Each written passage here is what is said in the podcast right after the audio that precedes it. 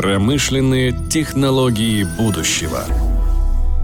Существует мнение, довольно радикальное, но, может быть, как всякое радикальное мнение, содержащее крупицу истины изрядных размеров о том, что в современном бизнесе, на производстве, в офисе, неважно где, любой сотрудник просто обязан уметь программировать точно так же, как когда-то был просто обязан уметь пользоваться текстовым процессором или электронными таблицами. Если ты не умеешь работать в электронных таблицах, ты не можешь работать нигде, ни в офисе, ни в цеху, ни в конструкторском бюро. И вот сейчас подобного рода гигиеническим требованиям стала способность фиксировать свои знания, опыт, бизнес-процессы в приложении мобильном или стационарном, о том, насколько это правда и о том, какие инструменты существуют на рынке, позволяющие инженеру или офисному работнику, не желающему быть программистом и осваивать низкоуровневые языки разработки, все-таки эти приложения писать будем говорить сегодня. Я Денис Самсонов и мой собеседник Денис Бахаев, эксперт компании Siemens. Денис, так должен ли сегодня любой инженер быть программистом? Ну, э, стоит, наверное, сказать, что под словом разработчик или программист да, нужно понимать, что это узконаправленные э, специалисты, обладающие определенными навыками и знаниями в сфере программирования. И, э, наверное, э, я бы не стал говорить о том, что каждый сотрудник должен быть именно таким э, программистом. Но сейчас тенденция говорит о том, что появляются инструменты для разработки э, приложений, которые позволяют подступиться к этому довольно-таки сложному миру разработки приложений простым людям. Да, и это как раз вот позиционируется в таких терминах, как low-code, no-code платформы.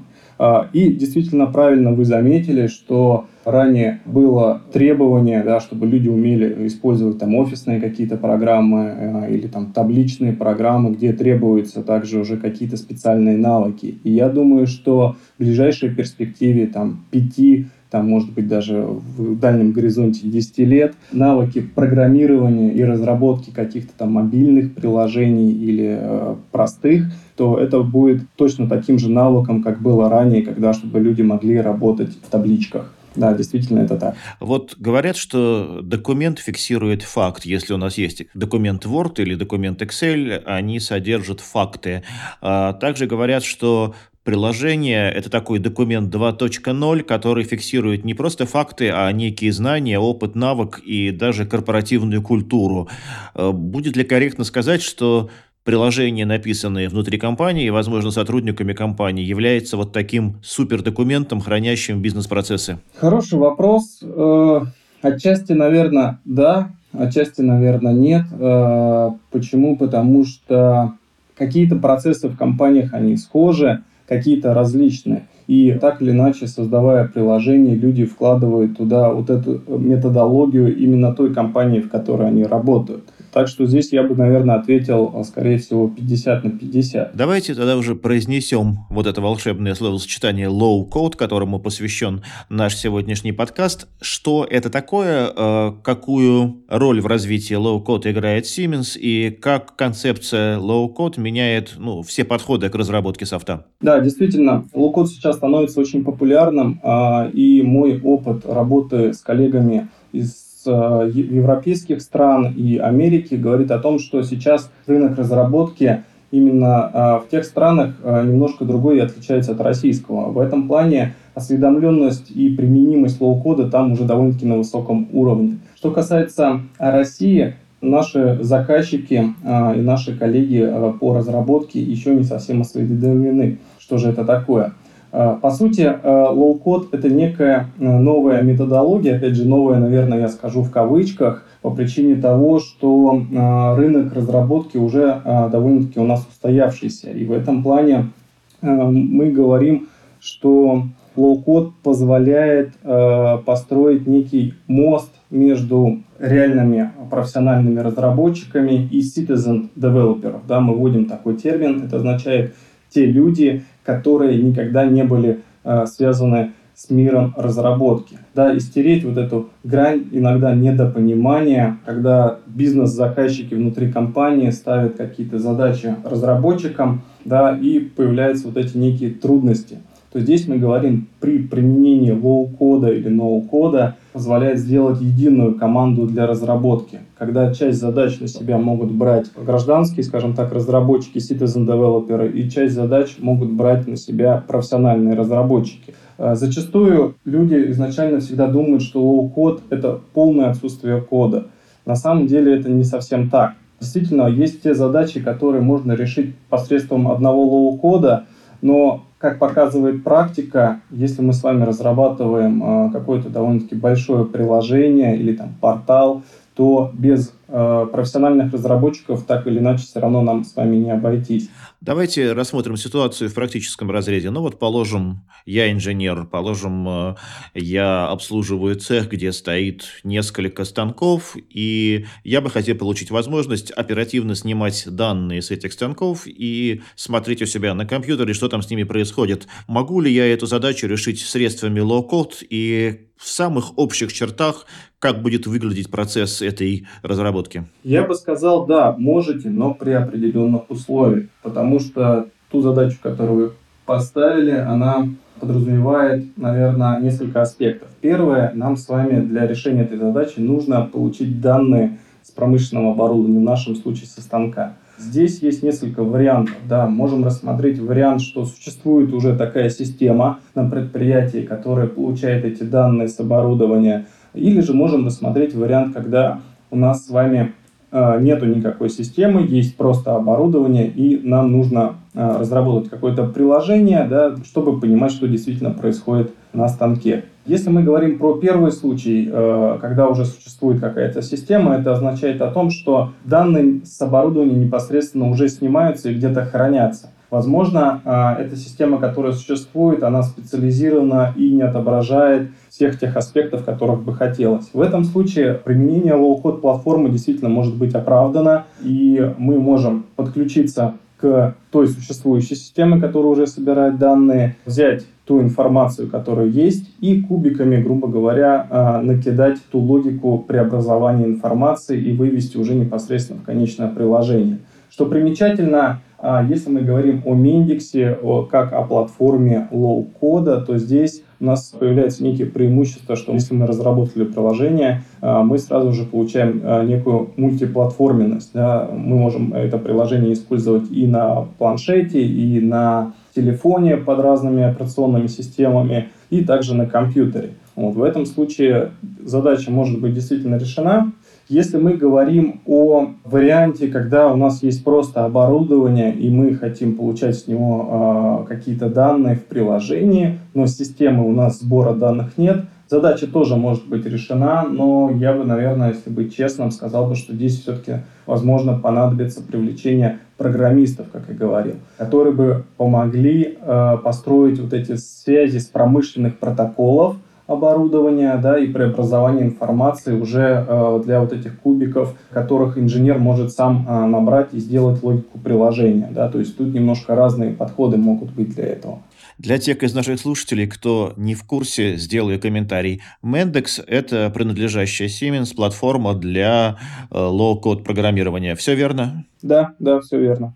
И я услышал интересную вещь, что если есть решение, и это решение каким-то образом собирает свои данные, то Мендекс умеет с какими-то из этих решений взаимодействовать. А давайте э, здесь заостримся и поговорим внимательнее, с какими индустриальными системами, с какими IT-системами дружит Мендекс и умеет забирать из них данные для того, чтобы уже своими кубиками формировать из них готовые приложения. Если исторически посмотреть на компанию Mendix, которую Siemens приобрел относительно недавно, 2-3 года назад, а, она вырастала из того, что она научилась очень хорошо коннектиться к SAP системам и быть некой верхнеуровневой платформой, на которой быстро и легко можно строить логику и интерфейсы. Это я к тому, что к решению компании SAP да, у нас очень хорошие коннекторы, скажем так, из коробки. Что касается других систем, а, так или иначе, вендоры, а, которые производят другие системы, а, они стараются делать открытыми по общим промышленным стандартам, ну или по другим стандартам. И у Mendix на борту есть все современные вот эти коннекторы. Что примечательно, они являются бесплатными. То есть на нашей платформе есть некий аналог Apple там, или Google Маркета, где э, разработчики э, могут использовать уже готовые коннекторы. Когда мы стали заходить на российский рынок, мы сразу же подумали о том, что э, у нас популярны, в отличие от европейского рынка, наша отечественная 1С-система, и мы уже с коллегами из корпоративных технологий проработали это решение, когда мы умеем подключаться и к нашей отечественной системе 1С. Ну, если говорить о других каких-либо системах, да, то есть, понятно, они так или иначе базируются на общестандартных базах данных типа SQL или каких-то других. Вот. И здесь у нас э, уже существуют коннекторы, никаких проблематик в этом не должно возникнуть. Потому что одна из задач э, позиционирования Мендикса нашей платформы как раз это задача коллаборативной платформы, верхнеуровневой. Это означает, что она должна уметь подключаться к различным легаси, да, наследовательным системам. Это одна из наших конкурентных преимуществ. Давайте рассмотрим какую-нибудь самую выигрышную для Мендекса и для Low ситуацию. Возможно, у вас есть какие-то истории успеха уже российские, когда вы пришли на предприятие, внедрили э, вашу концепцию low-code программирования, предприятие взяло ее на вооружение и э, случилось что-то очень хорошее. Касательно России, э, наверное, еще рано о чем-то говорить, потому что мы только выходим на российский рынок. До этого компания Mendix э, здесь никак не была представлена. Вот. Но у нас уже есть э, некие первые проработки э, заказчиками, где мы показывали функционал Mendix а, и он был воспринят довольно-таки положительно. К примеру, мы показывали заказчику, как быстро можно получить данные из SAP-системы. Для людей, следующих в этом процессе, да, программистов, они понимают, что эта задача не всегда тривиальная. А, и наши коллеги, технические э, профессионалы по Мендиксу, сделали это буквально на глазах заказчика за 5-7 минут. Да, то есть они подключились с нуля к SAP-системе, вытянули оттуда данные и передали их приложение, демо-приложение, которое мы делали для заказчика. Я считаю, это довольно-таки очень хороший показатель, э, потому что люди, которые понимают сложность э, именно вот этого получения данных из других систем, их интерпретации и преобразования этих данных в конечный результат в новой системе, да, то есть эти задачи довольно-таки сложны. И у нас э, вот это заняло порядка 5-7 минут. Эта операция требует квалификации программиста или мы можем сказать, что в рамках low-code программирования задача получения сложной, иногда сложно структурированной информации, например, из хранилищ SAP, является задачей, которую в состоянии и должен уметь решать менеджер? Ну, здесь сложно, наверное, ответить однозначно. Почему? Потому что а, вообще а, вот эта парадигма low-code, no-code не означает того, что человек а, не должен вообще обладать какими-то навыками программирования. Так или иначе, у человека в голове должна быть некая методология последовательности да, создания приложений, построения там, различных моделей. Если человек понимает задачу, которую он хочет решить, и из каких этапов это состоит, да, то есть первое, мы создаем некую модель данных да, то есть из чего она должна состоять. После этого мы хотим сделать какую-то логику, да, то есть э, чисто логические какие-то операции, и после этого передать в приложение. В зависимости от человека, я бы так сказал. Но здесь другая сторона, что э, когда мы говорим о low-code е, no-code е, да, как я э, ранее сказал, что прям человек, который вот скачает это приложение, например, для разработки, нельзя сказать, что он сразу сможет что-то разработать. Для этого у нас есть специальные, скажем так, э, курсы, бесплатные, опять же, веб-курсы, э, там три курса, на базе которых человек уже сможет разработать первое приложение. Соответственно, отвечая на ваш вопрос, я бы сказал следующим образом. Да, этот человек может быть менеджером, но э, с какой-то подготовкой первоначальной где он узнает основы разработки. Давайте развернем вопрос немножко другим образом. Ну, вот, положим, э, мы с вами являемся руководителями производства или конструкторского бюро или экономического какого-то отдела в крупном холдинге, и мы понимаем, что нам для работы с нашим SAP необходимо мобильное приложение, в рамках которого мы могли бы оперативно анализировать какие-то параметры по данным, которые уже в SAP где-то есть. Я так понимаю, что раньше единственный выход в данном случае был это заказать это мобильное приложение, ну, там, стороннему разработчику, либо тому же системному интегратору, который этот SAP у нас внедрял. Можем ли мы с помощью low-code программирования создать э, такое решение in-house? Да, я думаю, это вполне возможно.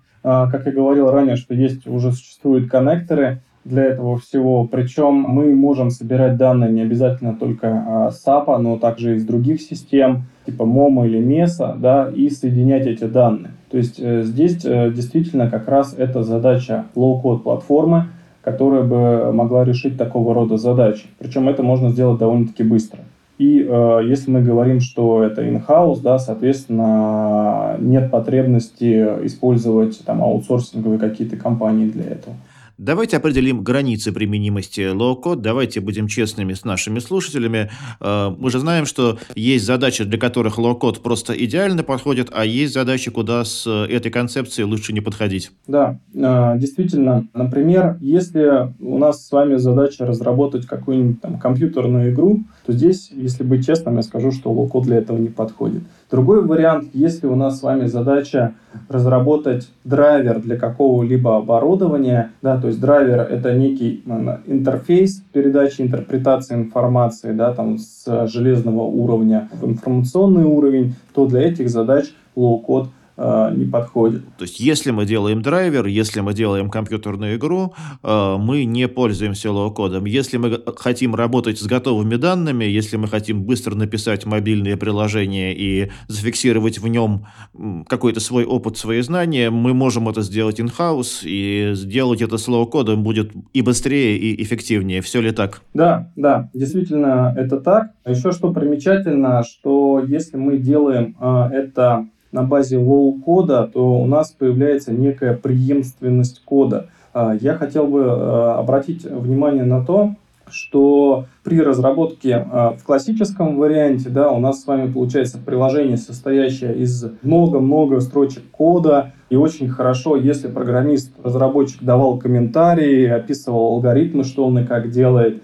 Вот. Но по практике обычно сколько программистов, столько и мнений, да, как это лучше разработать то при применении low-code платформы у нас с вами еще получается бонус в виде некой унификации разработки, когда у нас алгоритмы приложения визуализируются логически, да, вот этими блоками. Тем самым мы еще можем говорить о том, что при использовании low-code подхода, да, то есть э, мы с вами снимаем проблематику, если там программист, разрабатывающий систему, уйдет из компании, да, кто разберется в его коде, то при low-code платформе таких проблем не будет возникать, потому что здесь подход, он унифицирован да, и стандартизирован. Что еще примечательно, что это, в этом коде может разобраться не обязательно программист, но и инженер, к примеру. Давайте поговорим про экономику разработки.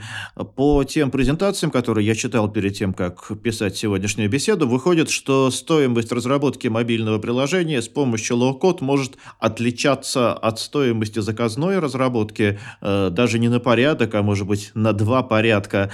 Э, во-первых, насколько это так? Во-вторых, вот что меня удивляет, не рубит ли Siemens сук, на котором сидит? Не лишаете ли вы себя заработка, предлагая своим клиентам инструмент, позволяющий позволяющий им самостоятельно сделать ту работу, которую, возможно, раньше они бы заказывали. Да, я э, понял вопрос. Э, я бы, наверное, начал с того, э, когда мы начинаем э, с заказчиком разговаривать о применимости такого рода платформ, как Mendix, мы выделяем три основных типа решений, да, где э, нам нужно принять решение, что мы покупаем, а что мы разрабатываем самостоятельно. Мы выделяем их три.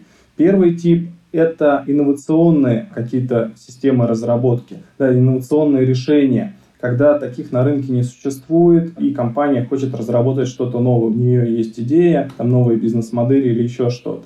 Второй тип системы, как я уже говорил, это некая коллаборативная платформа, когда есть задача снимать данные с уже существующих систем, дополнять их какой-то логикой да, и э, сделать единое пространство информации. И третий вариант – это готовые системы под конкретные задачи. К примеру, ERP-системы, CRM-системы, MOM-системы, MES-системы, которые уже готовы, заточены. И если возвращаться к вопросу, что же разрабатывать, а что же покупать, то мы говорим о том, что при э, первом и втором уровне, когда нам нужна инновационная система или коллаборативная платформа, да, в этом случае мы говорим о том, что вы можете разработать сами.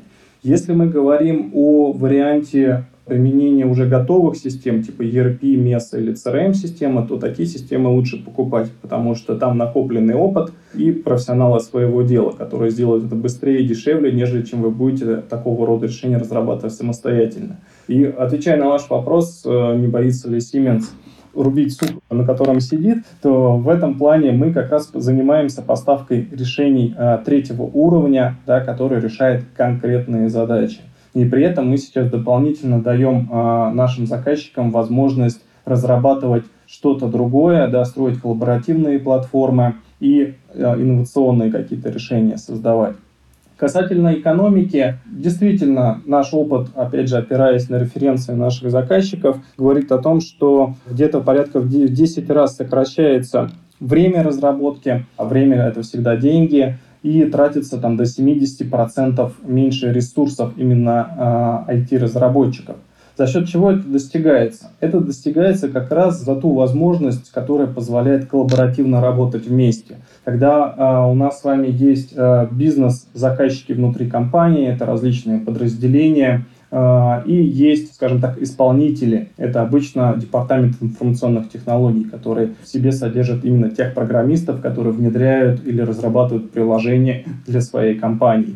И мы, говоря о Мендиксе, мы даем им некий вот этот мостик, общую э, песочницу, где они могут работать вместе и строить какое-то приложение. Потому что если говорить о традиционном подходе, то есть мы сначала с вами генерируем какую-то идею, обычно это идет от бизнес-подразделений внутри компании. После утверждения этой бизнес-идеи пишется техническое задание, которое передается э, непосредственно уже исполнителям. Идет утверждение, много различных итераций, после этого пишется ПО, идет этап тестирования, и после этого уже только ввод в эксплуатацию, да, или продакшн, как это по-другому называют. И этот процесс занимает довольно-таки много времени. Да, то есть он может занимать там, а, от года там, и более, в зависимости от задачи и количества ресурсов в виде персонала. Если э, мы говорим о Миндексе, да, то здесь э, создание приложения, его тестирование может занять там месяц, два, три. Да, то есть мы реально сокращаем там в два-три раза время именно разработки. То есть полностью мы э, можем э, придерживаться вот этого сейчас популярному agile подходу. И уровень прототипирования выходит совсем в другие сроки. Мы начали наш разговор с того, что каждая компания – это IT-компания, и после беседы с моим сегодняшним собеседником я готов подписаться под этой мыслью еще раз. Каждая компания – это IT-компания в современном бизнесе. Каждый сотрудник чуть-чуть, но все-таки программист. И благодаря системам low-code и конкретно платформе Mendex, э, разработанной и представленной Siemens, он может не только сам написать приложение, не только сам создать прототип, но и начинает гораздо лучше понимать своих коллег из IT-отдела, ну и попутно экономя время и деньги для своей компании. Кстати, у нас в августе будет закрытый вебинар для заказчиков, и я приглашаю слушателей э, по специальному промокоду Mendix Podcast принять в этом участие. Информацию вы сможете найти на сайте Siemens Digital Industry Software. Я думаю, в ближайшее время э, вы увидите в расписании это мероприятие. Это были Денис Самсонов и Денис Бахаев. Пока. Промышленные технологии будущего.